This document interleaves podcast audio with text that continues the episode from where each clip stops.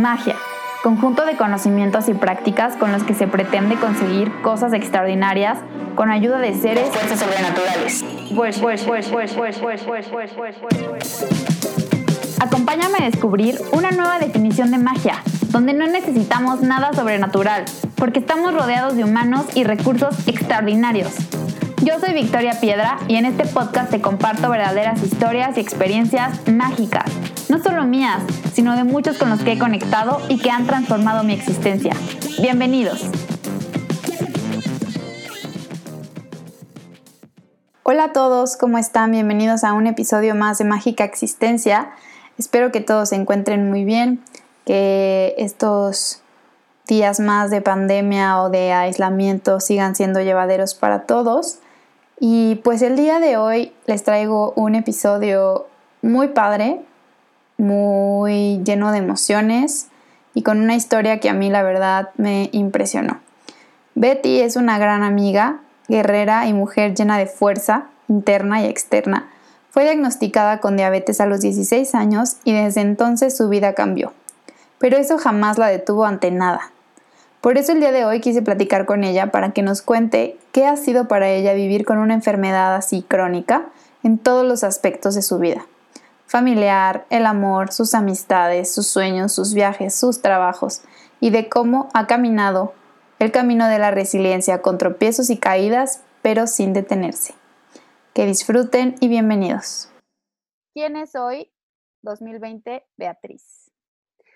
Híjole, pues es eh, soy una mujer pues con miedos, evidentemente, eh, todavía son cosas que, siguen pasando, ¿no? Yo creo que es parte del, flujo de la vida, pero que ya no la paraliza. Mm. Eh, soy una persona más consciente de las pequeñas cosas, que, que sabe admirar las pequeñas cositas que pasan y se puede alegrar de esas pequeñas cosas, que no espera ser feliz todo el tiempo, que más bien incluso ahora disfruta como los diferentes sentimientos que van pasando con día, con hora, con determinados momentos y etapas que vas pasando. Em, soy una persona mucho más feliz, eh, más realizada, más eh, comprometida con muchas cosas y, es más consciente que, no sufre tanto los procesos. Eh, antes la verdad es que me costaba mucho trabajo perderme y, me daba mucho miedo perderme y no saber cómo para dónde iba, ¿no? Y hoy la verdad es que soy una persona que es como más, estoy más aterrizada, tengo los pies más en la tierra y que ya no le preocupa tanto perderse. O sea, entiendo que es un proceso, que son procesos que tienes que pasar y creo que disfruto más este tipo de, pues, altas y bajas que tiene la vida, ¿no? Sí, sí, sí, totalmente. Quisiera que me contaras cómo fue eh, este momento en el que te enteraste que tenías diabetes, cuántos años tenías, qué estaba pasando en tu vida en ese momento, eh, cómo fue, ¿no? Yo me acuerdo que hace mucho platicábamos. Para empezar, siempre me ha sorprendido mucho que eres una persona que cuando se presenta nunca es algo que dices de primera instancia. Entonces, eso es algo que, me encanta, pero me impresiona también, porque normalmente la gente dice, ah, sí, tengo, vivo con tal, ¿verdad? ¿no? Entonces, este, e, ese es como otro tema y si quieres ahorita me, me, contestas esa pregunta de por qué no te presentas normalmente, pero primero cuéntame qué, qué onda, qué, estaba pasando, eh, porque me queda claro que lo que hoy eres es un trabajo de, de, de, muchísimo esfuerzo y muchísima constancia y compromiso contigo misma, de, pues, de salir adelante y de no ser víctima como de la vida, ¿no? Y de esta enfermedad. Sí, claro. Pues mira, yo tenía 16 años, eh, tenía, eh, estaba en la prepa, estaba en cuarto, estaba entrando apenas en cuarto semestre, yo me enfermé un 6 de febrero del 2005. Acababa de entrar a cuarto semestre, realmente llevaba semanas de haber entrado, yo entraba en, enero, eh, vivía actualmente, bueno, en ese tiempo vivía con mis papás, vivía con mi hermana, ya teníamos dos años viviendo en Querétaro, antes vivíamos en, en San Juan. Eh, fue, fue una situación muy rara, la verdad es que fue una situación que nadie se esperó. Él nos tomó a todos por sorpresa. Eh, yo, jugaba básquet en, el equipo representativo de la prepa y la verdad es que era una persona sana, o sea, digo, ya no me gusta como regresar, eh, ya lo que pasó, pues ya no, no puedes preguntarte y no puedes culpar ciertas, o sea, de nada realmente, ¿no? Claro. pues era una persona sana, la verdad es que comía bien, no podía comer mal porque pues al final eres atleta de, alto rendimiento, entonces pues tenía una buena alimentación, comía mis horas, incluso llevaba mi lunch, o sea, la verdad es que iba, estaba bien, o sea, no tomaba refresco entre semana, a lo mejor pues, en las fiestas pues estaba bien, pero nunca pensamos que esta enfermedad fuera a llegar, sobre todo porque de mi familia, pues de la parte de mi papá no había nadie enfermo de diabetes y del lado de mi mamá solo mi abuelita, pero ella tenía el otro tipo, hay dos tipos de diabetes, mi abuelita tenía la otra y no se heredan. Entonces, realmente, pues nunca hubo ningún indicio. Yo entro a la prepa, empiezo a, pues con las clases, todo, la verdad es que normal, eh, y dos, tres semanas antes de, que me hospitalizaran, eh, empecé con algunos calambres, fue el primer, el primer síntoma, empiezo con algunos calambres en los pies, pero muy feos. Y normalmente yo cuando entraba, cuando regresaba a entrenar, me, me pasaba lo de los calambres, pero esto ya era como muy recurrente, o sea, literal era básicamente todo el día yo tener calambres en los pies, ¿no? Entonces me decían, es falta de potasio, come plátano, ¿no? Pues me atasqué plátano, la verdad es que las tres semanas y pues nada, ¿no? Lo único que estaba haciendo pues era fregarme más el cuerpo. Y empecé con ciertos eh, como síntomas, me empezaba a dar mucho sueño, me daba mucha hambre, iba mucho al baño, eh, estaba cansada todo el tiempo, pero de quedarme dormida en la clase, o sea, literal, en plena clase me quedaba dormida, cosa que a mí nunca me pasaba, ¿no? Y los calambres, o sea, todo el día, todo el día eran calambres, ¿no? Entonces, pues obviamente como que nos empezamos a preocupar, pero yo empecé con un síntoma que era un dolor de estómago muy fuerte. Entonces me llevan al doctor y me dan un mal diagnóstico. Me hacen análisis de sangre, pero nunca revisan el azúcar. O sea, nunca, pues no sé si no les pasó, no, la verdad es que nunca supimos qué, la verdad es que te digo, ya no queremos culpar a nadie, la verdad es que ya son cosas que no se pueden arreglar y pues ya mejor ver para frente en vez de estar mirando hacia atrás. Eh, y me dan el diagnóstico y me dan un, diagnóstico de salmonelosis, salmonelosis, principios de tifoidea. Entonces me empiezan a tratar con eso, la verdad es que sí tenía eso, sí traía, o sea, se me juntaron las dos enfermedades y me empiezan a, a bueno, me empiezan a curar o a tratar con esa, por esa enfermedad. Empiezo a llevar eh, el tratamiento, pero el tratamiento evidentemente pues tenía algún tipo de, de ingrediente, no sé exactamente, que también me empieza a subir más el azúcar. Me empiezo a sentir muy mal y las últimas dos semanas bajo de peso, pero de una manera impresionante. O sea, yo de estar pesando 47 kilos llegué a pesar 35. Madre. Entonces, y fue en un lapso de dos semanas. Entonces, obviamente los doctores pues le decían a mis papás que era normal, que era porque pues estaba vomitando mucho, porque pues por mil cosas que te pueden pasar, ¿no? Pero que el, o sea, que la medicina pues me iba a hacer efecto. Tal que mi mamá se desespera, me llevan otra vez al doctor, pues mi mamá diciendo, es que no le está haciendo efecto. Me dan otros medicamentos y le dicen a mi mamá, ya va a reaccionar, ¿no? O sea, se va, se va a poner muy mal, o sea, va a llegar como un pico y de ahí va a empezar a mejorar, ¿no? Pues el pico hasta este momento no sabías que era diabetes. O sea, hasta este momento todavía no tenías ni idea, no pasaba por tu cabeza nada, ok. Nada, nada, nada, porque aparte, pues digo, confías en el doctor, ¿no? Entonces, y como nunca nos habíamos enfrentado a esta parte de síntomas de diabetes, pues la verdad es que ni por aquí nos pasó, o sea, nadie. Entonces, em, en algún momento hay una fiesta familiar y unos tíos que ya tenían algunos meses que no me veían, eh, me ven y le dicen a mi mamá, es que está muy mal, o sea, llévala otra vez al doctor porque pues no es normal. Cuando me iban a llevar al doctor, justamente en la noche es cuando me pongo muy mal y gracias a mi hermana es porque me llevan al hospital la situación se empezó a complicar, evidentemente, yo traía dolor de estómago muy fuerte. De las últimas cosas que me acuerdo es un dolor de estómago muy fuerte y dolores en las piernas, como si hubiera corrido un maratón, eh, y muy débil. O sea, me acuerdo que no podía sostener mi cabeza, me, costaba trabajo sostener la cabeza. Esas son, las, últimas cosas que me acuerdo. Me acuerdo incluso que todavía eh, vinieron unos tíos a, traerme algo de comer porque ya no quería comer. Se me antojaba todo, pero cuando me tocaba ya el plato en la, en la cara ya no me gustaba y me daba mucho asco. Okay. Entonces, eh, ya una noche, la verdad es que ya estaba yo muy mal. Yo estaba en mi cuarto, eh, mi papá estaba en su cuarto, mi mamá estaba abajo, eh, y llega mi hermana, y pues mi hermana lo que hace es que está en la puerta, en el marco de la puerta de mi cuarto, y ella me cuenta que escuchaba los, el latido de mi corazón hasta la puerta. Mm. Pues, obviamente, pues súper preocupada, ¿no? Obviamente yo ya inconsciente, yo la verdad es que ya no me acuerdo de esto, esta parte de que mi hermana me cuenta, yo ya no me acuerdo, y entra mi hermana al cuarto y ya la, la, razón por la cual me llegan al hospital es porque empiezo como a, estirar los pies, como a, patear la cama y le empiezo a decir a mi hermana que se los, o sea, que, que, los saque, o sea, que los quite de mis piernas. Y mi hermana, ¿a quién? Es que está, es que está alguien que me quiere llevar y me está agarrando de los pies. Mm. obviamente mi hermana dijo, ya, esto está, delirando. Sí, literal. O sea, porque pues alguien, según, según yo, había alguien en mi cama, ¿no? O sea, había alguien que me estaba tratando de llevar. Nunca supe quién, evidentemente. Eh, mi hermana obviamente sacude la cama para ayudarme y ya en ese momento como que me quedo quieta y le digo a mi hermana, ya se fueron. Y en ese momento mi hermana se baja con mi, con mi mamá y le dice, vamos a llevarla al hospital.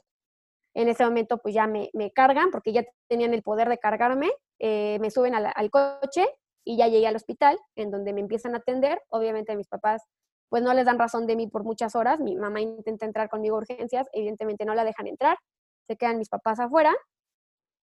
Yo en algún momento despierto, no sé, o sea, no sé qué arte, como que despierto y solo veo a mi mamá como en la puerta pero me vuelven a acostar, me vuelvo a quedar dormida y ya hasta después pues le hablan a mis papás y les dicen que estoy muy mal, que básicamente el azúcar la traía, básicamente la sangre la tenía cristalizada.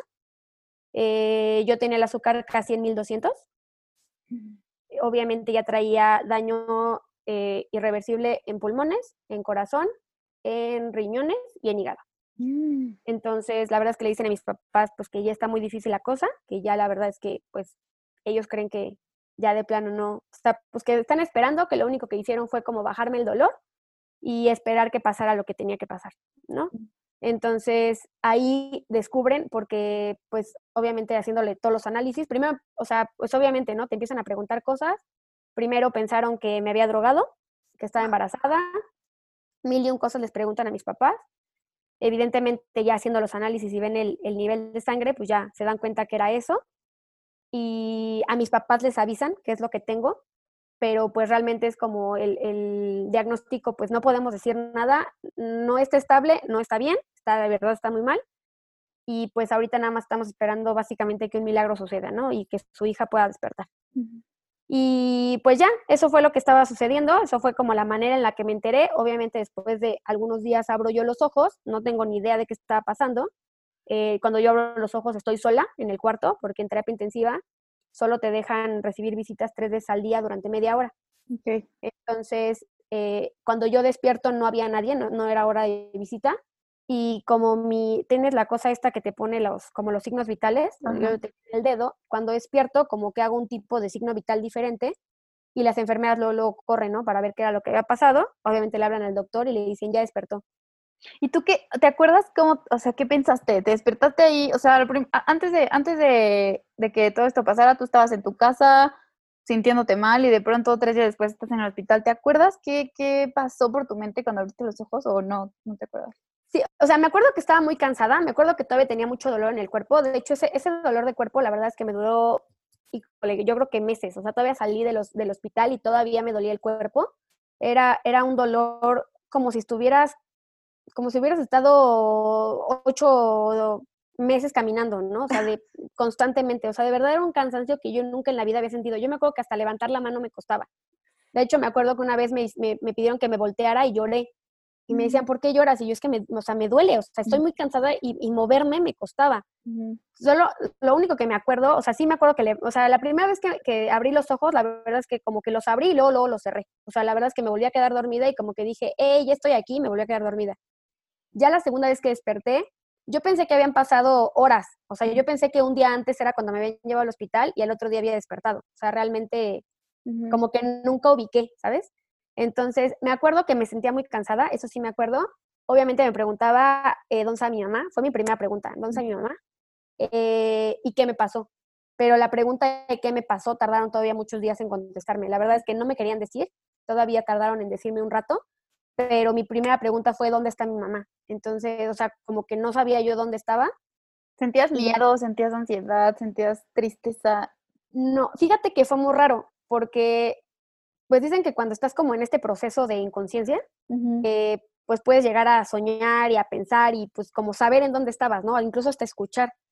Yo la verdad es que no me acuerdo, o sea, durante estos días que estuve pues apagada, digamos, no, no me acuerdo de nada, pero sí me acuerdo que soñaba. Y son ciertos sueños como recurrentes que, que, se me van como viniendo a la cabeza, que no sé si los soñé en ese momento, si sí pasaron o si ahorita los sueño y creo que son de ese momento. Okay, pero el primer recuerdo que, que, tengo, y luego, luego se lo dije, la primera vez que vi a mi mamá se lo dije, eh, fue que mm, hace, bueno, hace mucho tiempo mi papá tenía un mejor amigo y falleció en ese hospital en donde yo estaba. Okay. Y ese señor, la verdad es que nos quería mucho a mi hermana y a mí, éramos como sus hijas. Y yo soy Adriana y él era Adrián. Entonces él siempre, siempre, siempre le decía a mis papás que me quería adoptar. Y, que, y a mis papás siempre les decía, ay, es que regálamela, es que regálamela. La verdad es que nos quería muchísimo. Cuando se murió, pues a nosotros no nos tocó verlo. Yo, a mí me tocó verlo pues ya medio enfermo, pero ya cuando fueron sus últimos pues, semanas, meses y ya cuando falleció, pues mis papás obviamente no nos llevaron. Y la verdad es que a mí me dolió mucho cuando se murió. Y cuando me tocó estar en el hospital, me acuerdo, bueno, no, lo soñé, que él estuvo, o sea, él estaba, o sea, yo creo que estaba en la cama y él se para. Y entonces me dice, yo sé que estás muy espantada, yo sé que tienes mucho miedo, pero aquí estoy para cuidarte. Y durante todo este proceso va, va a ser una vida, pues la verdad es que va a ser difícil, pero aquí voy a estar. Entonces, cuando me levanté, la verdad es que me sentía como protegida, ¿sabes? Como, como que no había pasado nada, como que dentro de todo lo malo había algo bueno y estaba ahí él.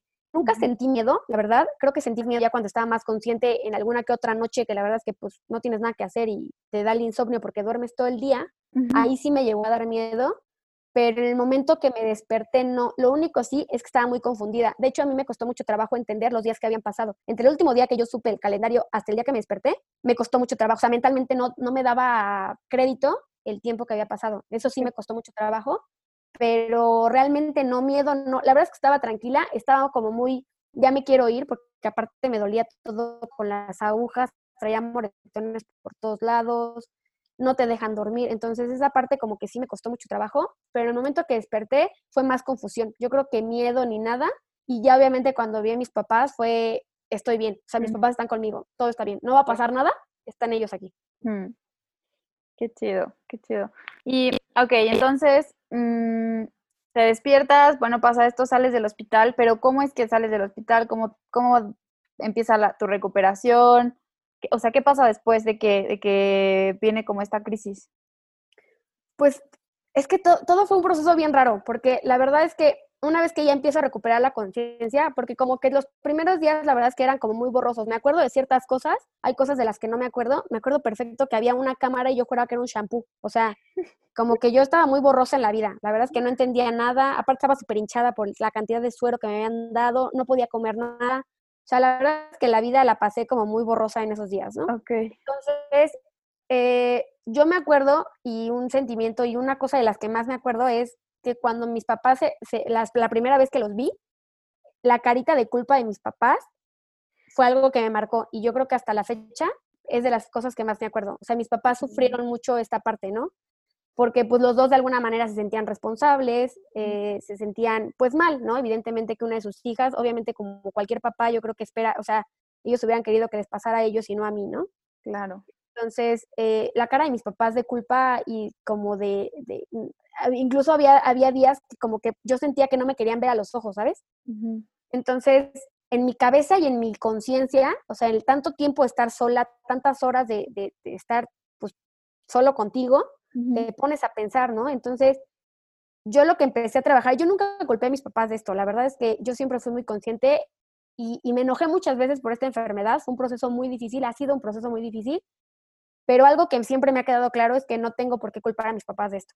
Fue una situación que pasó, fue una situación que nadie se esperaba y pues mis papás en la vida hubieran querido que me pasara esto, ¿no? Entonces, eso me quedaba muy claro y yo lo que quería, mi sentimiento, mi, lo primero que pensé fue, tengo que hacerme sentir bien o tengo que pretender que me siento bien para que mis papás crean que todo está mejorando. Mm. Entonces, cuando mis papás entraban y me decían, ¿cómo estás? Yo, bueno, de, o sea, sobreactuaba de decir que estaba excelente, aunque después me durmiera todo el día, porque de verdad hasta actuar que estaba bien me dolía.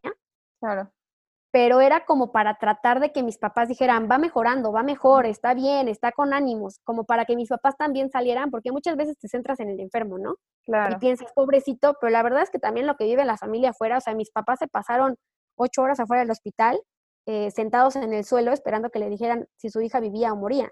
Sí, Entonces, es una situación también bien pesada para ellas. Muchas veces muy egoísta, piensas solo en ti y cuando empiezas como a reaccionar en ciertas cosas dices, también pobre la familia, ¿no? Entonces, yo no quería hacer sentir mal a mis papás, yo no quería que mis papás sufrieran de más.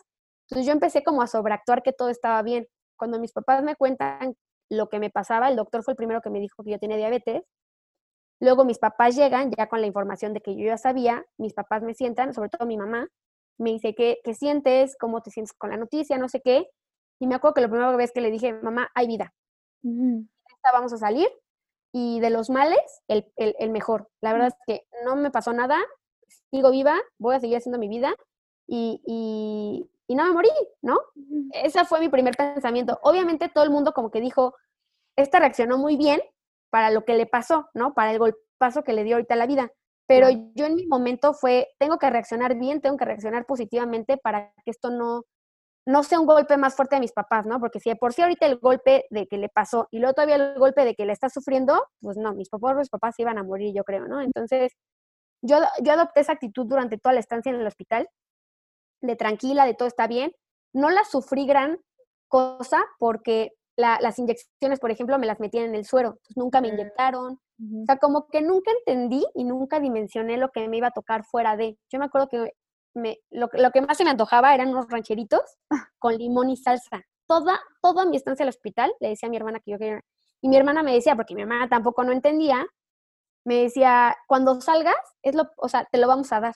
Yo no mm. probé una bolsa de rancheritos en tres años, porque mm. obviamente salí y como tenía que cumplir una dieta, pues no me la... O sea, cuando salí, la verdad es que se me abrieron los ojos y ahí sí fue como el, el golpe totalmente hacia, hacia mí, de decir, ahora sí te enfrentas a lo que va a ser tu vida, ¿no? Ahí sí fue el trancazo y ahí sí fue donde empecé a reclamar, donde empecé pues obviamente a sufrir, donde empecé a llorar, donde empezó este proceso complicado de estar muy molesta con, la vida, ¿no? En general estaba yo muy molesta con la vida, no culpaba a nadie como muy específico, pero sí, o sea, en el momento, y me acuerdo perfecto, yo salí un jueves, algo así, y pues el viernes la llevé normal porque pues obviamente mi papá se fue a trabajar, pues nada más estábamos mi mamá y yo, sea, como muy normal, pero me acuerdo perfecto que el sábado, que pues ya sabes, ¿no? El día del desayunito y todos en familia, y de repente así a mí me dieron cuatro cubos de papaya, Mm. una galleta habanera y medio vaso de leche. Y ese fue mi desayuno. Obviamente lloré lo que nunca en la vida había llorado, porque pues ahí me di cuenta, obviamente un día antes de salir del hospital, pues me explicaron el cuidado, a mi hermana le explicaron cómo utilizar el glucómetro, o sea, mandaron a mis papás para a que lo compraran. Mi papá fue por uno, obviamente echamos a perder 84.500 tiras porque no teníamos nada. De hecho, me tuve que ir al hospital dos semanas para que me picaran porque yo, mi hermana no le entendía, yo no le entendía, yo le aventaba el glucómetro a mi hermana. O sea, no, no, era una pelea diaria. Entonces, sí, hasta que salí al hospital fue, empezó el proceso. Durante el hospital, la verdad es que la llevé muy tranquila. Lo único que no me gustaba era la comida y la verdad es que sí, sí como que hubo ahí unas peleas por la comida. Pero pues comida de hospital, la verdad es que no había mucho que hacer. Pues sí, claro. Pero, pero cuando salí sí fue el golpe y cuando, ahí sí me di cuenta de lo que me iba a tocar no me gustó, evidentemente, eh, sobre todo porque uno empieza a oler a medicina, todo el día olía a medicina, o sea, yo llegaba a mi casa y olía a medicina, alcohol, la, la insulina tiene un olor muy raro, muy fuerte. Sí, y entonces yo llegaba y todo el mundo me olía eso y eso me empezó a desesperar porque me empecé a dar cuenta que ciertas personas ya me veían como eh, Beatriz, la que tiene la enfermedad, ¿no? No me gustaba porque pues obviamente me olían, obviamente pues no me veían bien físicamente. O sea, como que ahí fue donde empezó este proceso de no querer aceptar las cosas. Y ahí fue un martirio, la verdad es que sí fueron varios años eh, en los que fue un proceso pues de estar trabajando en el que a veces ibas bien y de repente regresabas y de repente ibas bien otra vez. Entonces, la verdad es que ahí fue, fue lo más complicado. Ya una vez que salí del hospital, que ya empecé a sentir el dolor de las agujas, el dolor, la, la falta de sensibilidad en los dedos, eh, el, comer a horarios súper específicos, literal a todos lados me llevan con mi topper y a mí me chocaba así, literal. Estabas en la casa de tu tía y con tu topper, no, me, desesperaba, obviamente, ¿no? Sí, pues, eh, ¿qué, tenías? O sea, ¿cuánto tiempo? Sí, 16. O sea, una, pues, ¿qué quieres vivir la vida de una niña normal que, se, que come papas, que, o sea, no sé, como estas cosas normales de una niña de 16 años, ¿no? Que realmente todavía eras una niña, o sea, ya estabas en la adolescencia, pero sí. ¿Qué cambió? O sea, ¿qué cambió en la escuela? ¿Cuánto tiempo estuviste sin, sin poder ir a la escuela? ¿Qué, qué, qué, eh, qué cambios hubo como a partir de ese momento en tu vida ya, y a partir de ahí para adelante? O sea, todo, todo. La verdad es que la vida que yo tenía en ese entonces a la vida que tengo ahorita, todo, porque cambió mi alimentación, porque pues una cosa es cuando estás a dieta, pero a lo mejor dices, ay, un detallito y me lo como. Acá no, acá literal, si la dieta decía cuatro uvas, solo me podía comer cuatro uvas, y decía uvas medianas, buscaban las uvas medianas, ¿no? Yo me quería comer dos uvas más y no me dejaban. Me tuvieron que sacar de la escuela, cosa que también fue un drama familiar, porque pues mis papás lo platicaron. Obviamente la escuela se enteró, porque al principio se enteraron de que yo tenía salmonelosis. Yo dejé de ir a la escuela una semana antes de que me hospitalizaran por la situación de la, de la tifoidea. Entonces, pues mis papás habían hablado con, con mi tutora, eh, le habían contado lo que estaba pasando y cuando entro al hospital, obviamente se enteran de que yo estaba, o sea, que la situación estaba más, más complicada de lo que se pensaba, ¿no? Eh, yo ya había, básicamente había reprobado el primer parcial porque solo hice dos exámenes y los demás los había, no, los, no los logré hacer. Y todo este proceso de hospitalización y eso, pues básicamente llegué a segundo semestre, a segundo parcial. o sea, el segundo parcial también lo reprobé. Entonces, mis papás tienen el primer acercamiento con la escuela, les comentan lo que había pasado y la verdad es que los maestros me conocían, que yo tenía, la verdad es que pues siempre he sido buen estudiante y también en algunas partes algunos maestros conocían a mi hermana, que también había sido buen estudiante, entonces hablaban con mis papás y les dijeron que si ellos querían que yo siguiera en la escuela, que los profesores me iban a apoyar. O sea, que ellos estaban en toda la disposición de, darme clases extras, lo que sea, para yo reponerme en el semestre. Pero obviamente los doctores les dijeron a mis papás, no, esto la verdad es que es un proceso largo, es un proceso que ahorita Betty tiene que entender que psicológica y emocionalmente ahorita no está bien, ni físicamente, y ahorita no va a poder con las dos cosas. Claro. Entonces, mis papás toman la decisión. A mí me avisan así un día de, o sea, nos tenemos que sentar. La verdad es que mis papás fueron muy sensibles, sobre todo mi mamá. La verdad es que mi mamá fue la que me acompañó en todo este proceso. Sí se sentó conmigo y pues me dijo lo que se había decidido. Yo estaba muy enojada porque pues a los 16 no puedes tomar tú la decisión.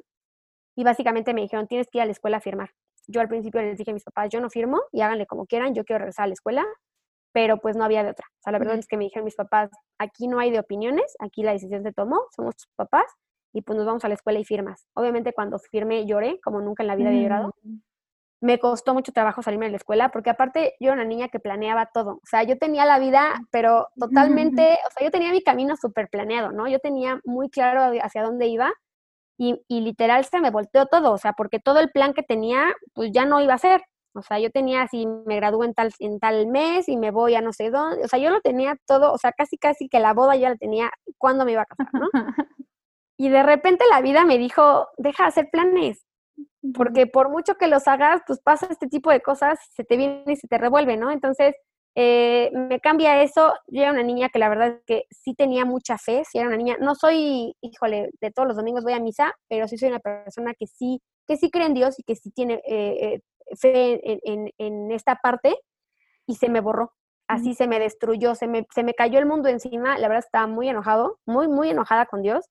Eh, la pregunta, el por qué, todos los días estaba en la cabeza. Todos los días, a todas horas, la pregunta del por qué me, perseguía. O sea, literal era de verme al espejo y me preguntaba, es que, ¿por qué? ¿No? Entonces, desde, desde que dejas de creer en alguien, o sea, la verdad es que era una parte como, pues, de que te puedes recargar, ¿no? De que sientes que dices, bueno, todo está mal, pero está alguien, ¿no? Eh, incluso la situación con mi familia, la verdad es que sí se vio muy alterada, porque pues toda la atención vino hacia mí. Obviamente, pues mis papás me tenían que cuidar, ¿no? Evidentemente la situación estaba muy grave y, y no es que dejaran de prestarle atención a mi hermana, pero mi hermana ahorita estaba bien. Entonces, obviamente empezó como también este poco de recelo. De hecho, mi hermana y yo también una vez lo platicamos, que mi hermana en ese momento pues sí empezó con este, este celo, ¿no? De por qué con ella tanta atención y acá de este lado no. Claro. Yo dejé de comer con mi familia porque todo se me antojaba. Mm. Porque mi mamá hacía comida, obviamente, y trataba de hacer que la comida de las dos partes, o sea, la mía y la de la de mi papá, por ejemplo, pues fuera lo más igual porque mi mamá quería pues que todos nos sentáramos en la mesa y comiéramos juntos. Pero de repente, pues a mi papá se le antojaba, no sé, una tortilla y pues iba, calentaba su tortilla y se la comía. Y entonces para mí era un ataque personal. O sea, de repente, o sea, mi cabeza empezó a trabajar de una manera muy rara porque yo lo sentía como una afrenta personal, el de, tú, tú te estás comiendo una tortilla cuando sabes perfectamente que yo no puedo comer tortilla. Entonces un día hablé con mi mamá y, le, y así llorando le dije a mi mamá, es que yo no quiero volver a comer la, o sea, abajo porque se me antoja todo. Y la verdad es que no puedo comer nada. Yo en ese tiempo podía comer pura verdura verde, porque ni siquiera otro tipo de verdura podía comer. Me quitaron los lácteos, me quitaron la carne, solo podía comer atún dos veces a la semana y lavado, como 16 veces. Entonces, evidentemente, ya cuando me comía el atún, ya era puré de atún, ¿no? Eh, podía comer muy pocas cosas, o sea, realmente mi dieta era muy limitada, entonces a mí se me antojaba todo. Entonces hablé con mi mamá y le dije, ya no quiero volver a comer abajo. Mi mamá, como mm, pobre mi mamá, la verdad es que yo creo que ella fue la que peor la pasó, porque tratar de alinear las cosas entre la familia fue muy pesado. Obviamente mi mamá me dejó comer arriba y entonces esto empezó como a, o sea, como a friccionar más la relación porque mi papá se enojaba de que yo no comía, yo no comía con ellos, de que mi papá para él era, tiene que aprender a convivir, porque cuando salga a la vida, pues se va a encontrar gente que va a comer papitas enfrente de ella, no va a poder comer. Claro. ¿No? Entonces, pero mi mamá le decía, es que esto es un proceso, o sea, dale el chance a ella de que, de que asuma todo lo que le está pasando y ya después bajará, ¿no? Pero dale su tiempo. Y por otro lado, pues mi hermana era como, podemos dejar de hablar de mi hermana, entonces y se empezó a friccionar la relación, la verdad es que sí empezábamos a causar ciertos problemas. Qué fuerte. Pero, sí, pero creo que todos tenían su punto, creo que todos teníamos algo que entender, creo que era cuestión de sentarnos cada uno y decir, a ver, a mí me pasa esto, a mí me pasa esto, a mí me pasa, a mí me pasa esto. Pero pues me cambió eso, me cambió obviamente los planes porque me iba a graduar un semestre después y el hecho de entrar un semestre después estaba con todos los relegados, con todos los reprobados de mi generación y eso a mí me dolía. O sea, de verdad, yo, yo la sufrí. O sea, gracias a Dios encontré amigos que estaban igual que yo, que se habían atrasado por diferentes circunstancias, pero eso a mí me hacía sufrir. Incluso antes de entrar a la escuela, o sea, antes de regresar a la escuela, yo ya le decía a mi mamá que yo ya no quería regresar porque yo no quería estar con los reprobados. O sea, yo no quería que mi imagen se marchara por decir, es que es reprobada, porque yo no le quería contar al mundo la historia de que me había enfermado y que por eso me había atrasado. Claro. Entonces me cambió eso, obviamente me cambió pues ya tuve que dejar el equipo de básquet, entonces pues, el entrenamiento paró, mi alimentación cambió, la situación en mi, en mi familia cambió. Eh, me peleé con muchas personas porque estas personas, no sé si te pasa, pero cuando estás como contando algo de mucha ternura, la gente tiende como a inclinar la cabecita y decir, ah, y así así conmigo. Entonces me, empezó a molestar. Entonces empezó a causar un... un como que tuvieran lástima, que, que te tuvieran lástima. Exacto. Para mí, el que le inclinaran la cabeza y el que dijeran, ah, o que la primera pregunta que me hicieran es, ¿cómo te sientes o cómo está tu azúcar? Me partía en 26 pedazos. Sí, sí, sí. No podía, porque yo le decía a mi hermana, es que ya me convertí en que la diabetes se puso enfrente de mí. Entonces, cuando me presento, tengo que presentar primero mi escudo y luego tengo que presentarme a mí. Y eso fue lo que me empezó a doler. Eso fue lo que me empezó a dar mucho coraje y con eso me empecé a enojar con la vida. Con eso empecé con ahora sí ya un enojo ya muy feo, pero ya de querer aventar cosas, ya de verdad de pelearme todos los días con todo el mundo, de tener cambios de humor de un día para, o sea, de un momento para el otro. Obviamente mis papás hablan con los doctores y los doctores le dicen, tiene todo el derecho a estar enojada. O sea, entiendan todo lo que le pasó. O sea, si ahorita quiere aventar un, vaso, que lo aviente. mi mamá ahora pásale esta información a mi, a mi papá y a mi hermana, decirle, si está enojada, déjenla, entonces vuelvo a causar fricción. Entonces ahí se empieza a hacer como una tormenta de verdad muy grande. Obviamente me empecé a alejar de la gente, de que me hablaban y no quería contestar, de que me decían vamos a algún lado y yo le decía a mi mamá, yo no quiero ir porque como tenía que llevar mis toppers con comida, mm. entonces me invitaban a una comida de uno de mis amigos y pues todos iban a comer carne, yo tenía que comerme mis 150 gramos de arroz. Entonces me da mucho coraje. Entonces dejé de ir a, las, a las fiestas. Mm, o sea, literal me aislé por completo porque no quería que la gente me viera, porque no quería que la gente me cuestionara, porque no quería que la gente se preocupara y, me viera de, manera diferente. Y eso empezó a causar, pues como, pues entre resentimiento, entre coraje, entre odio, entre todo una bola de, sentimientos negativos, empezó a como a, hacer. Y por más que mi familia lo intentaba, no podían. Yo creo que mi familia fueron los únicos que no me vieron raro, que me seguían viendo como pues, su prima, su sobrina, mi hermana, lo que sea. Y, pero gracias a ellos yo creo que guardé la cordura. Yo creo que gracias a ellos no, no, no, no perdí nada mentalmente porque sí, me costó mucho trabajo. Básicamente la vida me cambió totalmente. O sea, ahora estaba todo el tiempo en mi casa y para, aparte, mi, mi, de verdad mi, mi, sentimiento era, era muy raro porque me ponía a ver programas de azúcar, mm. de hacer postres. Postres. Todo el día porque no podías comer un gramo de azúcar, obviamente. Exactamente. Oye, ¿cuánto tiempo llevaste esta dieta? O sea, ¿cuánto tiempo, o sea, más bien, ¿cuánto tiempo fue así como toda esta crisis? ¿Cuánto tiempo te tardaste en, en como en sobrellevar esta crisis? Pues fueron como, como que yo tenía muchas crisis como pasando en un solo momento y lo que decidieron doctores, papás y familia fue ir atendiendo una por una. Así como no podemos atender todas porque se va a volver loca, pero vamos tratando de resolver ciertas cosas para que ella se vaya sintiendo un poco más segura de, quién es, ¿no?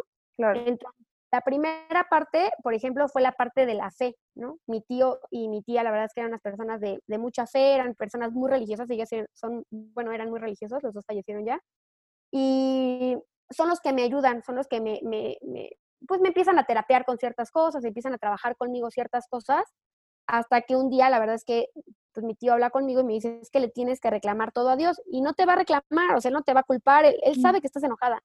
Y sí, la verdad es que un día, pues la verdad es que le enfrenté yo y le menté madres, mm. lloré, grité, pateé, berré, todo y ya un día como que, como que saqué todo lo que tenía que sacar y básicamente le dije a Dios, o sea, yo en mi cabeza le dije, Dios, nos perdonamos, mm. somos amigos, ¿no? Y eso me empezó a permitir como a tener esa paz emocional un poco. Empecé como a calmar ciertas cosas. Mis papás me meten, por ejemplo, a clases de francés, eh, como para que yo siguiera trabajando la cabeza, porque lo que no querían, pues obviamente era tener una niña todo el día en la, o sea, en la cama, ¿no? O sea, porque eso era lo que estaba haciendo. Entonces, mis papás... a la escuela, regresabas y te dormías, o... Sí, la verdad es que antes de, no hacía nada. O sea, antes de las clases no hacía absolutamente nada. En primera porque me costaba levantarme. La verdad es que los primeros meses fueron muy difíciles, porque incluso acompañar a mi mamá al súper. O sea, yo venía entrando al súper y le decía a mi mamá, ya me cansé, me estoy mareando. Y de regreso. me dejaba en la casa y mi mamá se volvió a ir al súper a comprar todo para que yo, para que yo pudiera descansar, porque no me podía ni parar. Pero ya cuando empecé a recuperar esta parte, mis papás me meten a clase de francés y era de toda la mañana clase de francés. Ya salía, pues obviamente le platicaba a mi mamá, a lo mejor ya acompañaba a mi mamá al súper, lo que fuera. Eh, me iba, o sea, comía y ya en la tarde pues ya era como un momento de relajación, ¿no? Ya descansaba porque la verdad es que sí me cansaba muy rápido, porque aparte pues ya yo bajé en peso, ¿no?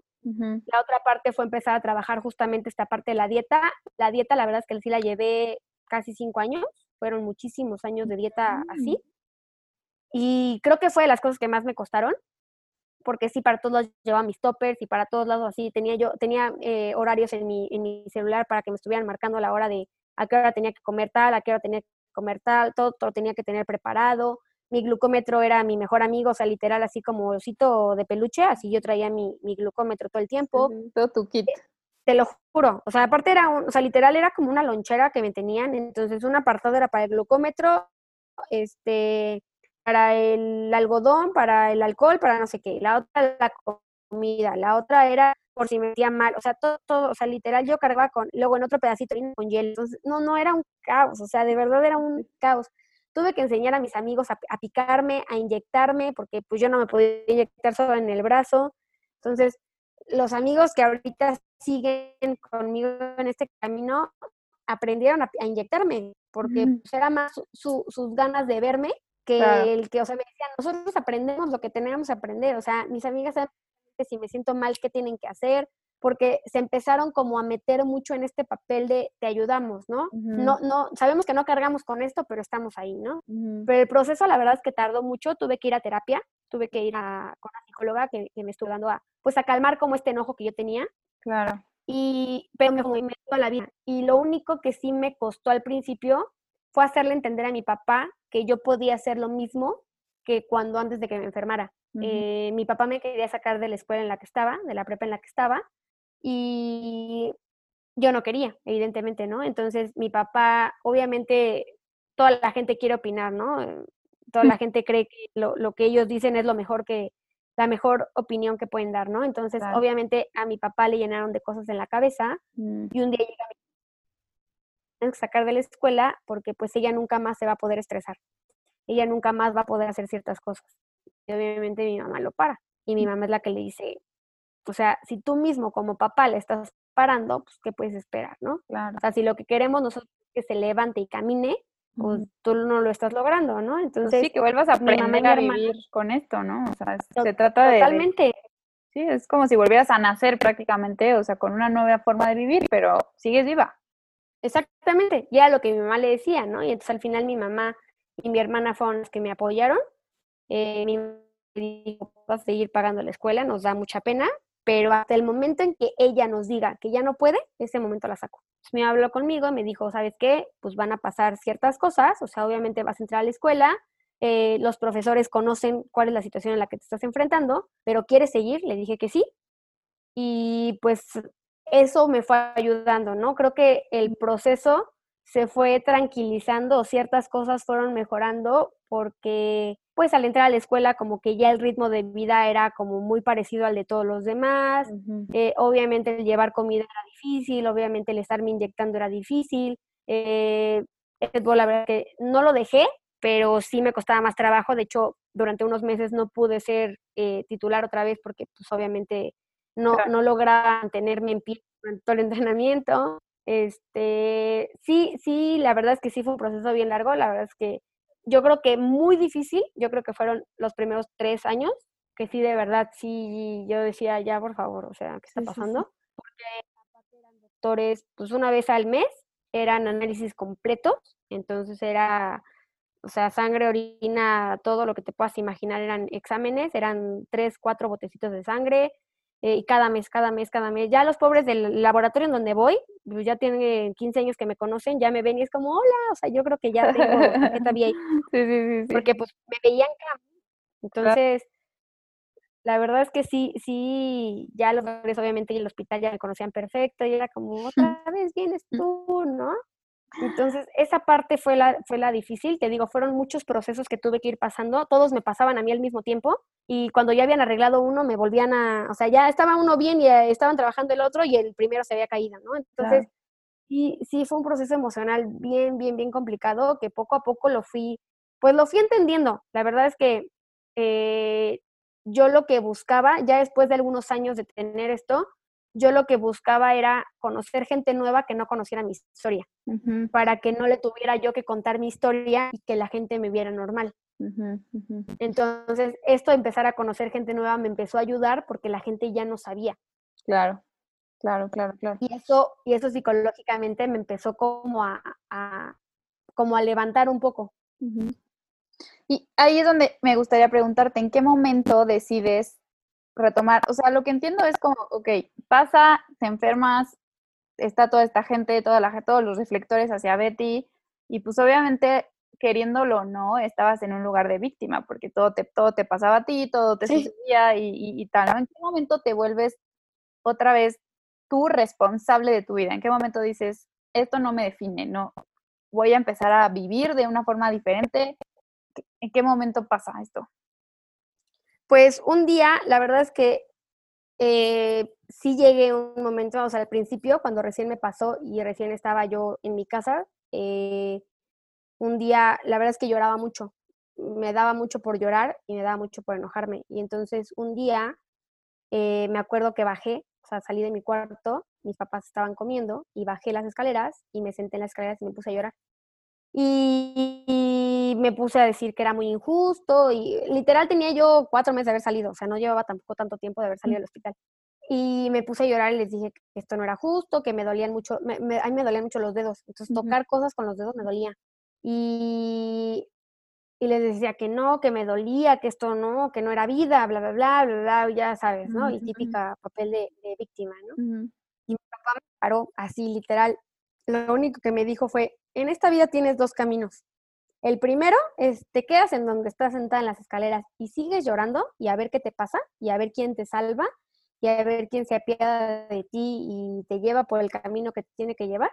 O la otra te para y o sea, afrontas las cosas y aceptas lo que tienes y para adelante. Y obviamente en su momento lo lloré, odié a mi papá, me acuerdo perfectamente que me subí llorando a mi cuarto así hasta, hasta la puerta azoté, yo creo que hasta la puerta se volteó y obviamente me solté a llorar, pero de esas cosas que te quedas sola, porque mi mamá, o sea, nadie entró a mi cuarto como para consolarme, nadie. O sea, mis papás, la verdad es que también ya estaban como en un papel de muévete, ¿no? O sea, esto ya. Y en ese proceso en el que estaba acostada, como que ya se te van sacando las lágrimas porque ya no tienes nada, o sea, ya ni siquiera te acuerdas porque estabas llorando en un principio, este, me puse a pensar y dije, sí es cierto, o sea, esto no tiene que ser tan malo, ¿sabes? O sea, es tan malo como tú lo quieras ver y es tan tan triste como tú lo quieras llevar, ¿no? Entonces yo dije, bueno, a ver, vamos a hacer esto como los alcohólicos, ¿no? Un día a la vez. O sea, no te vas a poner a pensar en qué va a pasar en un año, porque aparte, a mí lo que me costaba mucho trabajo fue que el doctor que tenía en ese tiempo, la verdad es que el doctor que me salvó la vida, porque sí, la verdad es que estoy muy agradecida por eso, pero cuando salí del hospital, la verdad es que a mí no me gustó cómo me trató. O sea, eres una niña de 16 años, eres una niña que tienes, pues digo, sin haber tenido la enfermedad, pues podría suponer, e incluso con la enfermedad tienes una vida por delante, ¿no? Claro. Y lo primero, así literal, el primer día de la primera consulta fuera del hospital, me dijo, tú te vas a morir de esto. Y yo mm. dije, y te pueden amputar las piernas, y te puedes quedar ciega. Obviamente, yo salí con un miedo, pues y eso fue lo que me empezó a pasar. Empecé a cargar mm. con muchos miedos, empecé a cargar, porque literal me dijo, tú no te puedes embarazar, o sea, tú no vas a tener hijos, a ti te van a amputar las piernas, te vas a quedar ciega. Y, y yo dije, o sea, yo salí y dije, de verdad esto es, o sea, pretenden que esto sea vida, porque, o sea, lo que acabo de escuchar, la verdad es que no vale mucho la pena seguirle así. Totalmente, ¿no? O sea, entonces obviamente mis papás estaban muy enojados con el doctor, lo cambiaron después de un tiempo, porque sí dijeron, este, este está muy güey, la verdad es que qué poca, le está diciendo esto a nuestra hija cuando tiene 16 años, o sea, y se quiere comer el mundo, ¿no? Entonces, gracias a Dios lo cambiaron, gracias a Dios no me dejaron estar con este doctor mucho más tiempo, pero eso era lo que a mí me pasaba, o sea, era como una situación como entre miedo, entre coraje, entre decepción, entre tristeza y todo lo que, todas las emociones que te pasan yo las traía, ¿no? Entonces en ese momento dije, ok, pero hoy no te están amputando las piernas, hoy no te estás quedando ciega, hoy ni siquiera sabes si te quieres embarazar porque tienes 16 años, o sea, calma, ¿no? Un día a la vez, vamos a ver cómo lo vas llevando y vamos a ver cómo funciona esto, ¿no? Entonces, ahí entendí que los planes no iban tan bien, porque el plan siempre, cuando yo hacía un plan, siempre yo misma me lo condicionaba con, ay, pero no puedes porque tienes que llevarte la comida y te la vas a llevar. Y decía yo, ah, es que cuando me case, no, es que cuando te cases, ¿qué va a pasar? Porque tú no vas a poder tener bebés. ¿Y quién te va a querer porque no, quieres, no puedes tener bebés? Entonces, entendí que los planes los tenía que llevar como a más corto plazo, o sea, que no tenía que irme tan allá, que tenía que irlo haciendo como un poco más cercano. Entonces, me vi, o sea, la verdad es que mi filosofía fue, vamos a llevarlo tranquila, vamos a tratar de manejar y controlar las emociones día con día y no vamos a pensar en qué va a pasar mañana. Entonces, eso me empezó a ayudar. Un chef un día en una de las clases que tuve de, esto de, los idiomas, un chef un día, eh, no sé, estábamos platicando, no sé cómo termina enterándose que yo tenía, nunca le dije qué era, pero le dije que tenía yo, o sea, que algo, como una condición, ¿no? Porque a mí no me gusta llamarla enfermedad.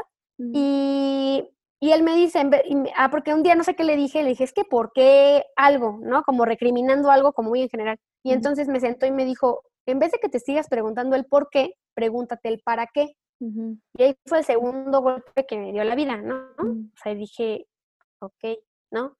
Eh, también tienen un punto. Dije, mi papá tiene un punto, el señor tiene otro punto. No, o sea, pues por más que yo preguntara, yo le preguntaba mucho a la psicóloga, ¿no? Es que ¿por qué me pasó? Y a los doctores les preguntaba y los doctores me decían, Betty, es que nunca vamos a saber ni siquiera fue cuál fue la causa que te, que te causó esto. O sea, pudieron haber sido mil cosas. Pudo haber sido herencia, pudo haber sido una infección, pudo haber sido que venías mal de chiquita y no lo fuiste desarrollando. Nadie sabe. Y nunca lo vas a saber. A lo mejor cuando te mueras y estés frente a Dios y le preguntas, a lo mejor te va a contestar. A lo mejor también te va a decir, no sé, entonces, deja de preguntarte el para qué y entonces me di cuenta que por más que yo preguntara, lo único que estaba sucediendo es que yo me estaba haciendo más daño, que nunca iba a obtener la respuesta y, me empecé a preocupar un poco más en qué hacía yo como para que esto fuera mejor, ¿no? O sea, para que mi vida fuera mejor. Entendí también que estaba llevando a mi familia por una vida muy miserable, de peleas, de enojos, de, pues de llanto, de que veían que yo no me estaba adaptando bien a esta nueva situación de que me veían sufrir y mis papás sufrían, o sea, de muchas cosas. Y entonces, como que entendí ciertas cosas y fue cuando empecé a darme cuenta que lo que menos quería era que la gente se enterara. Entonces, para que la gente no se enterara que yo tenía esta condición, yo tenía que no pretender, pero tenía que yo trabajar en que yo estaba bien. Tenía yo que empezar como a reconstruir a esta persona que pues en algún momento a lo mejor se había destruido un poco, se había caído un poco, y que la única manera en que la gente me iba a dejar de cuestionar qué tenía era no pretendiendo que no la tenía, pero realmente estando bien para que la gente no tuviera que llegar a ese punto de preguntarme si yo estaba enferma. Okay. Y ahí fue donde todo empezó a cambiar. Ahí fue donde yo empecé como a tomar las riendas y decir, ya basta, la verdad es que qué flojera estar sintiendo como esta lástima, porque no, pues no me estaba llevando a nada. Y, y me di cuenta que estaba siendo mucho más divertido, porque no era que la escondiera, pero sí había días que la podía ocultar muchísimo la enfermedad. O sea que realmente yo en mi casa me inyectaba y la gente ni siquiera se tenía que enterar que yo traía una insulina en mi bolsa. Claro. Me empecé a dar cuenta que mi vida sí la podía transformar a algo normal en la manera de lo posible y que la gente ya no me iba a preguntar. La gente que sabía me iba a seguir cuidando, porque de hecho también hablé con los que se quedaron en ese camino, sí les hablé y sí les dije, no quiero que me vuelvan a ver con la carita volteada así de, ay, pobrecita. No, dije, es la última. Y quien lo vaya a hacer, prefiero que se salga de mi vida antes de que sigan con esa tontería. O sea, ya, basta.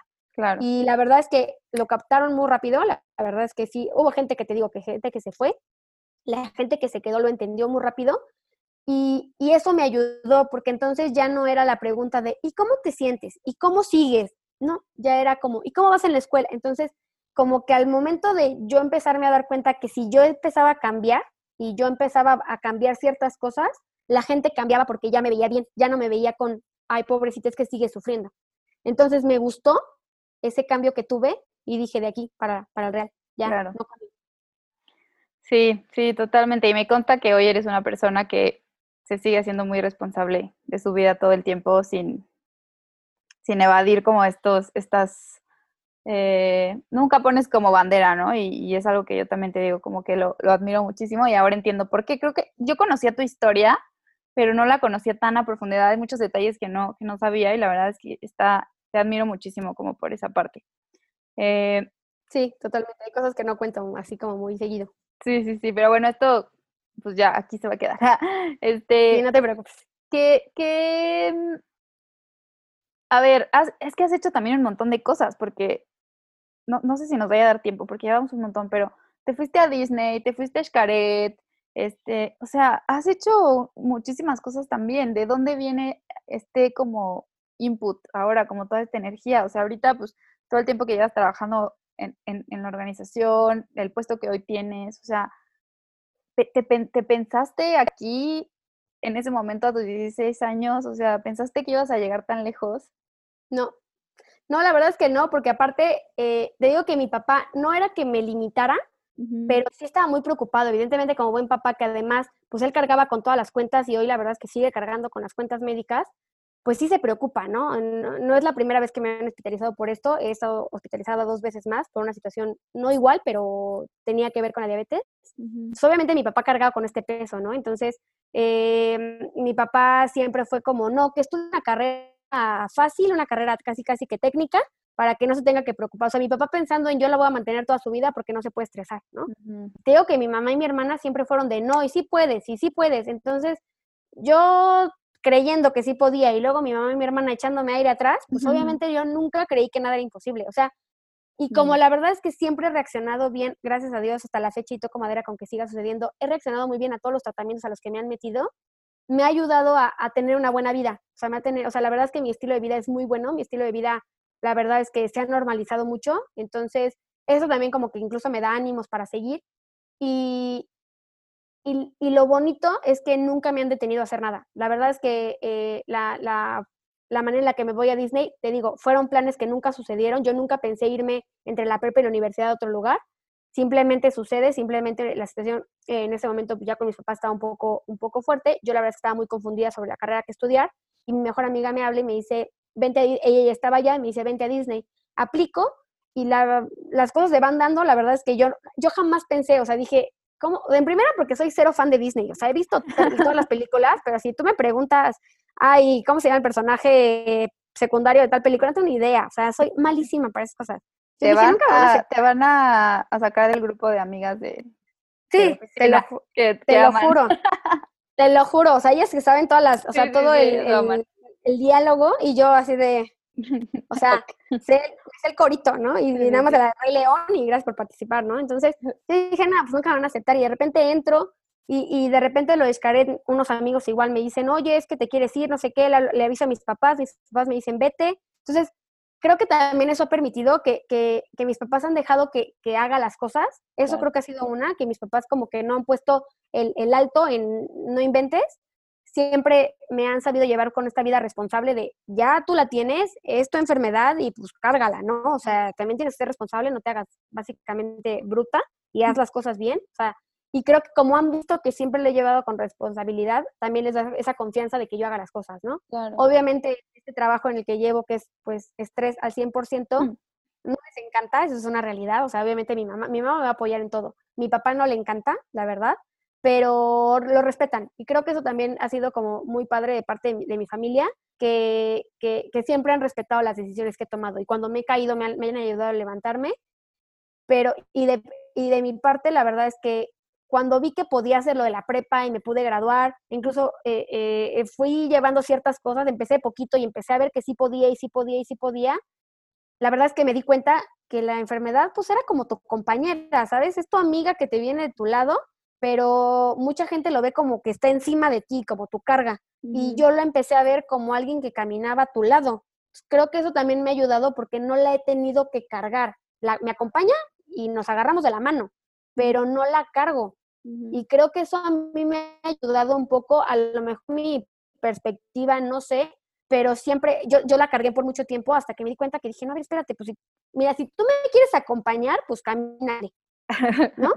No, o sea, no, tampoco esto no es como de a pasaje gratis y yo te tengo que cargar, no, o sea, si quieres venirte conmigo y si estás dispuesta a, seguir todavía muchos años, pues camínale. Entonces, la, la, la tengo de mi lado pero no la cargo. Y eso me ha ayudado como que también a entender que si hay cosas que me limitan, tampoco no puedo decir que hago todo lo que yo quiera, si hay cosas que me limitan, pero, pero incluso hasta agradezco ahorita estas limitaciones, ¿no? De que a veces quiero hacer todo y mm. estas limitaciones son las que me frenan un poquito de decir, a ver, tranquila, o sea, sí sé responsable, sí piénsale un poquito y entonces como que me frenan un poco para ser más consciente, pero no para no hacer las cosas. Claro como para llevártela con más calma, ¿no? Que creo que todos deberíamos aprender eso, porque también luego Exacto. queremos hacer todo ya mañana y, y, tal. Exacto. Em, ¿qué, le, ¿Qué le agradeces hoy a, a, esta enfermedad, a esta condición que has aprendido de, con todo este tiempo? Eh, ya son, ¿qué? ¿16 años? 15, casi, sí. Casi 15, 15. Sí. Eh, pues la verdad es que es difícil agradecerle algo así. Eh, yo te puedo decir que hace siete años, ocho años no le agradecía nada, como que todavía no lo ves. Ha sido un proceso bien largo, ha sido un proceso en el que tienes días buenos, días malos, días pésimos, y, no importa que pasen 15, 20, 30 años, hay días que no aceptas lo que tienes, hay días que la verdad es que sí odias lo que tienes, o sea, yo no, yo no te, o sea, la gente que te, a lo mejor te dice que la enfermedad siempre está positiva, yo te puedo decir no sé cómo le hacen, yo no lo tengo, o sea, trato de ser la persona más positiva, trato de no pensar en que tengo una enfermedad y siempre llevar la vida normal. Hay días que sí, la enfermedad como que te dice, hola, aquí estoy, ¿no? A veces te juega chueco, como que nos hemos sabido entender, pero pues hay días que sí de plano se pone rebelde y te quiere hacer una jugada, ¿no? Entonces, eh, hay días buenos, hay días malos, hay días muy malos. Hay meses que la verdad es que sí me gustaría decir, me quiero acostar en mi cama, cerrar los ojos y hasta dentro de dos semanas abrir los ojos y ver qué pasa. Pero hoy creo que le agradezco el, el que me, me, dejara uno como vivir la vida más, como más orgánica, ¿no? No, yo era mucho de cuando tenga esto voy a ser feliz o cuando me pase esto voy a ser feliz. Y esta enfermedad la verdad es que te hace pues poner en perspectiva muchas cosas de que probablemente no llegues a ese punto, ¿no? Porque es una realidad, se te puede complicar algo y pues puedes mañana no estar aquí. Entonces, darme cuenta que a lo mejor el camino por el que estoy buscando algo, a lo mejor al llegar a algo no voy a llegar. Entonces, más bien es disfrutar ese camino mm. y esos pequeños logros que estoy teniendo para llegar a lo que quiero lograr, ¿no? No por esto no me pongo objetivos, la verdad es que siempre me pongo objetivos y siempre trato de lograrlos, pero sí soy más consciente de que el camino es lo importante y no el llegar hasta el final. Eso, eso me queda muy claro. Otra es que yo creo que esta, esta enfermedad en su momento pensé que había venido a destruirme. En mi cabeza, pues sí, obviamente el enojo te, te hace trabajar de maneras muy diferentes yo venía que, o sea, yo pensaba que había venido a destruir a mi familia, a destruir como mis amistades, a destruir pues mis planes, mi vida en general y, a mí, ¿no? Y hoy me doy cuenta que la verdad es que no, o sea, la verdad es que vino a construir muchas cosas, vino a construir a otra persona, no es que yo sea 100% diferente a lo que era antes, muchas de las cosas que yo tenía eh, cuando tenía 16, la verdad es que me ayudaron y me han ayudado a ser quien soy. Soy una persona que en su momento fui muy necia y yo creo que esa necedad fue la que me aferró a la vida. No sé, yo creo que dijo, hey, Dios, no vas a ganar. No sé, no sé, la verdad, me regresó a la vida. Pero todo el mundo me dice, es que es tu necedad. Y yo dije, pues a lo mejor, ¿no? Pero agradezco esa necedad, ¿no? Entonces, muchas cosas que tengo de, de cuando tenía 16, pero se fueron transformando, ¿no? Me enseñó, me ha, me ha construido de muchas maneras. Yo no pensé que una niña a los 16 años fuera tan fuerte. La mm. verdad es que pues una niña que, que, la verdad es que siempre estuvo protegida por papá y mamá, eh, siempre tuvo una vida, la verdad es que muy sencilla, porque la verdad es que yo nunca me preocupé por nada, en, su momento yo no trabajé, yo no tuve necesidad de nada, eh, pues llegas a pensar que, pues una niña fresita, ¿no? Entonces, ¿cómo, ¿cómo puede sacar tanta fuerza, ¿no? Entonces, esa parte fue construyendo ciertas cosas de, una fortaleza, de aprender a ser vulnerable, que tampoco no me gustaba, yo era súper fuerte, yo era la que no, mm. nunca lloraba porque como, y, y, la verdad es que me di cuenta que no. Entonces, ha venido a construir muchas cosas, ha venido a construir relaciones mucho más fuertes, porque mm. la gente que hoy me acompaña es gente que lo entiende, es gente que me acepta como soy, y es gente que con la que no tengo miedo hoy de decirle lo que tengo. Hoy la verdad es que antes no me gustaba que nadie supiera lo de mi enfermedad. Hoy si se enteran, qué bueno, si no se enteran, la verdad es que tampoco no, me afecta, pero hoy no, hoy no me duele contarlo. Entonces, eh, me gusta que también la gente sepa algo de mí como tan íntimo, porque es gente que se queda. Entonces, las relaciones que tengo hoy son relaciones más duraderas, son relaciones más eh, reales, son relaciones más, eh, pues, lindas, ¿no? Entonces, también eso creo que me ha ayudado. La verdad es que le agradezco muchas cosas. No, no es como para darle un abrazo, porque es, pues, no, la verdad es que no, pero, pero sí le agradezco a la persona que fue construyendo, la persona que se fue construyendo poco a poco a base de muchas caídas, muchos dolores, muchas cosas, pero no, el camino no ha sido siempre malo, ¿no? La verdad es que también me ha enseñado muchas cosas y, y hoy sí le agradezco. Hoy sí, después de 15 años, me, me costó mucho, pero hoy sí le puedo agradecer muchísimas cosas, la verdad. Mm, qué padre, mi Betty. La verdad, sí, eres una, eres una mujer muy fuerte, eres una mujer eh, mágica y pues justamente por eso quise invitarte como en esta ocasión al podcast. Me parece que tu historia es digna de contarse por todos estos aprendizajes, porque la gente que te conocemos hoy y te vemos todos los días eh, haciendo las cosas como las haces, con la pasión, con la entrega, y sí, totalmente, ¿no? O sea, hoy vives, tú vives, eres un claro ejemplo de vivir como si mañana no fueras a vivir, y creo que eso es como lo que nos enseñas a todos. Entonces, pues para cerrar, me gustaría hacerte dos preguntas eh, que, bueno, trato como de estar variándole ahí con los invitados, pero son preguntas que trato de hacer lo más seguido posible. Y la primera es, ¿qué haces? Eh, bueno, antes que nada, también agradecerte por abrirte eh, en este espacio, por contar como todos los detalles. Creo que tu historia le puede servir a mucha gente que probablemente no vive con la misma condición que tú, pero probablemente tiene otra que no, no sabemos, o sea, o simplemente para poner en perspectiva que esta cuarentena solo han sido tres meses y que no es tan malo, ¿no? para empezar. Así es. Entonces, ¿qué haces para expandir tu magia? Híjole, pues trato, no me gusta que la gente se queje. Eh, eso la verdad es que sí me molesta mucho porque digo, como tú lo dices, ¿no? Eh, a veces basta mirar a un lado para darte cuenta que tu historia no es la peor, ¿no? Yo sé que mi historia es fuerte, yo sé que mi historia, pues muchos la escuchan y es como, mm, ¿qué demonios, no? Pero muchas veces nada más tienes que mirar al de al otro lado y darte cuenta que tu historia no es la peor y que estás bien, ¿no? O sea, que realmente tu condición no es la peor del mundo. Y, y cuando a veces te, te empiezas a quejar, dices, cuál es el punto, ¿no? Entonces, no me gusta que la, la, gente se queje, la verdad es que me gusta ver la, manera, eh, las cosas de manera positiva, hay veces que ni yo lo puedo hacer, pero lo intento. Entonces, creo que es las cosas que, más hago. No me gusta, eh, en vez de que se quejen, me gusta que propongan, me gusta que, agradezcan más bien por las cosas que, sí tienen y no que se estén quejando porque las, las que no tienen, ¿no? Cuando no tienes las cosas, pues la única que te queda es o aceptar que no las tienes o trabajar para tenerlas, ¿no?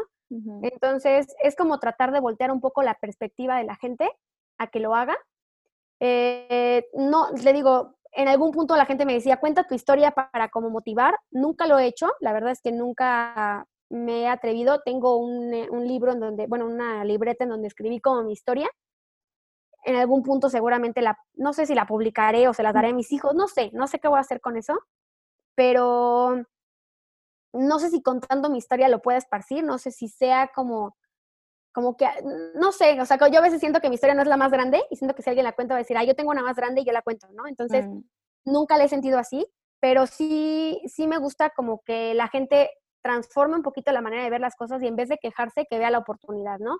Es que me voy a quedar sin trabajo ahorita en la cuarentena, bueno, ¿y qué vas a hacer? ¿O qué oportunidades tienes? ¿O qué vas a buscar? ¿O qué es lo que quieres hacer? ¿No? Deja de pensar en, ay, es que estoy triste. Pues no, o sea, muévete, ¿no? Eso creo que es lo que hago, creo que es con lo que ayudo un poco y con lo que dejo como esta parte de la magia para alguien más, ¿no? Claro. Si, si tienes algún libro, eh, película, video, algo que te... Digo, yo sé que lees un montón de libros, pero alguno que, que te haya marcado, o sea, que hayas dicho como esto fue mi catalizador o ha sido algo que ha marcado mi vida o que te haya resonado mucho? hay una película que se llama El amor de otras adicciones, que fue una película que en su momento me identifiqué mucho con ella, mm. porque es una película que esta chava eh, no quiere tener pareja porque no quiere que esta persona como que cargue con su enfermedad, porque es de ella, ¿no? Y yo me sentí así. Mm. Y la verdad es que estuvo en un proceso muy fuerte de mi vida porque yo no aceptaba tener una relación por esta parte, porque yo decía, yo no quiero cargarle a alguien eh, como esta enfermedad, porque esta persona no la tiene, es mía y yo camino sola, ¿no? Entonces, me costó mucho trabajo, esta película, la verdad es que sí me abrió mucho los ojos, mm.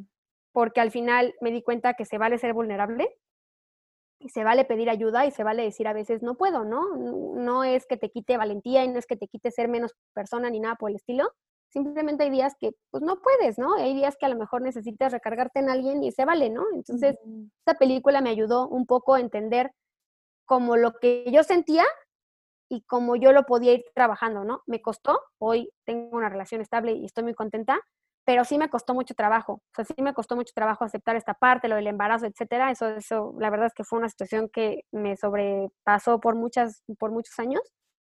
Eh, me gusta mucho el del hombre en busca de sentido, Mm. Ese libro también, la verdad es que también, digo, es una situación totalmente ajena y es una situación totalmente diferente a lo que a mí me pasó. A él, a esta persona le suceden otras cosas, pero, pero te das cuenta que ciertas, ciertas vivencias que vas teniendo y pueden ser muy grandes, muy chicas, muy lo que sea, pero te cambian la vida y cambian tu perspectiva de las cosas. Obviamente han habido muchísimos libros que me han cambiado, que me han ido eh, por ejemplo, todos los libros de Isabel Allende reconfortan mi corazón en algún punto de la vida. Es una, uy, wow, la amo, sí.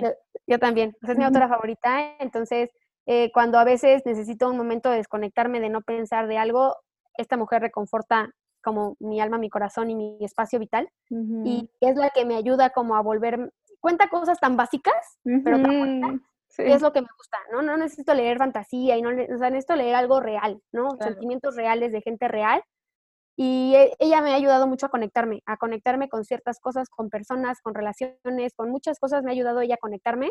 Y los libros, aunque no tengan nada que ver conmigo, sí, sí suelen llevarme por un camino de paz, de, tranquilidad. Yo creo que son las, las, los, de los libros que más ahorita puedo decir que, que me llaman la atención. Mm. Si tuvieras que eh, escribir un mensaje en una botellita, así en un papelito, y la, y la, vas a meter a una botellita y la vas a aventar al mar, no sabes a quién le va a llegar, ¿qué escribirías en este papelito? Híjole. Pues yo creo que la frase que me tatué, la de ella necesitaba un héroe, así que en eso se convirtió. Que no necesitas, sí necesitas de la gente, al final creo que al vivir en sociedad necesitas de toda la gente, pero al final si tú no te crees las cosas, si al final tú no crees en ti mismo, si al final tú no, tú no estás bien como persona, nadie te va a sacar. O sea, puede haber muchísima gente que lo intente y puede haber muchísima gente que se preocupe por ti, pero hasta el momento en el que tú no te decidas levantar por ti misma y tú decidas hacer las cosas por ti misma, y no por demostrarle al resto de la gente, sino para que tú te sientas que, estás aquí por una razón, nunca vas a salir, ¿no? Entonces, la verdad es que esta frase a mí me, me pegó mucho cuando la leí me tardé tres años en saber que me quería tatuar mm. y el día que la escuché, o sea, la, leí más bien, me cambió la vida, ¿no? Porque dije que sí es cierto, o sea, la verdad es que yo en su momento necesité a alguien que me salvara y me di cuenta que la única persona que me iba a salvar pues era yo misma, que no, no iba a llegar el príncipe azul, no iba a llegar Superman, no iba a llegar Godzilla, no iba a llegar nadie. O sea, que al final la única persona que me iba a sacar pues era yo misma. Entonces, pues que dependía totalmente de mí, que todo estaba en mis propias manos, que sí iba a haber gente que iba a cooperar e iba a poner ciertas cositas en las manos para que yo pudiera volver a pararme, pero que el 80-90% de la situación era totalmente mía, ¿no? Entonces, en ese momento también me cambió mucha vida esta, esta frase y yo creo que la pondría, eh, que la gente esté esperando, nos, nos llega a pasar, ¿no? Que siempre estamos esperando el príncipe azul porque cuando él llegue todo va a cambiar y voy a ser feliz. Y hoy me doy cuenta que, que, gracias a la gente con la que estoy rodeada, me, me, ha ayudado a que yo solita me pueda levantar, ¿no? A que ellos están ahí atrás, nada, por si me vuelvo a caer, nada más que no me vaya yo a desviar, pero que al final, pues la que se para soy yo. Claro. Mm. Pues muchas gracias por, tu tiempo, por abrirte este, nuevamente como en este espacio, por, pues por toda la fuerza y todo lo que nos inspiras todos los días a todos. No, muchas gracias a ti, mi Vic, por, por haberme invitado. La verdad es que es bonito también, pues te digo, contar la historia y pues espero que le sirva a alguien y que alguien se sienta identificado. Y pues que sepa que no está solo, ¿no? Yo creo que es lo importante, saber que no estás solo y que aunque te sientas, pues ahí siempre va a haber alguien que va a estar ahí. Sí, totalmente. Pues bueno, dame un segundo, no cuelgues, solo voy a despedir el programa. Eh, muchas gracias a todos em, por estar aquí, un episodio más. Espero que se queden con muchos aprendizajes, con muchas herramientas, con muchas reflexiones y que nos cuenten qué les ha parecido este episodio, qué aprendieron y qué pueden poner en perspectiva. Bye.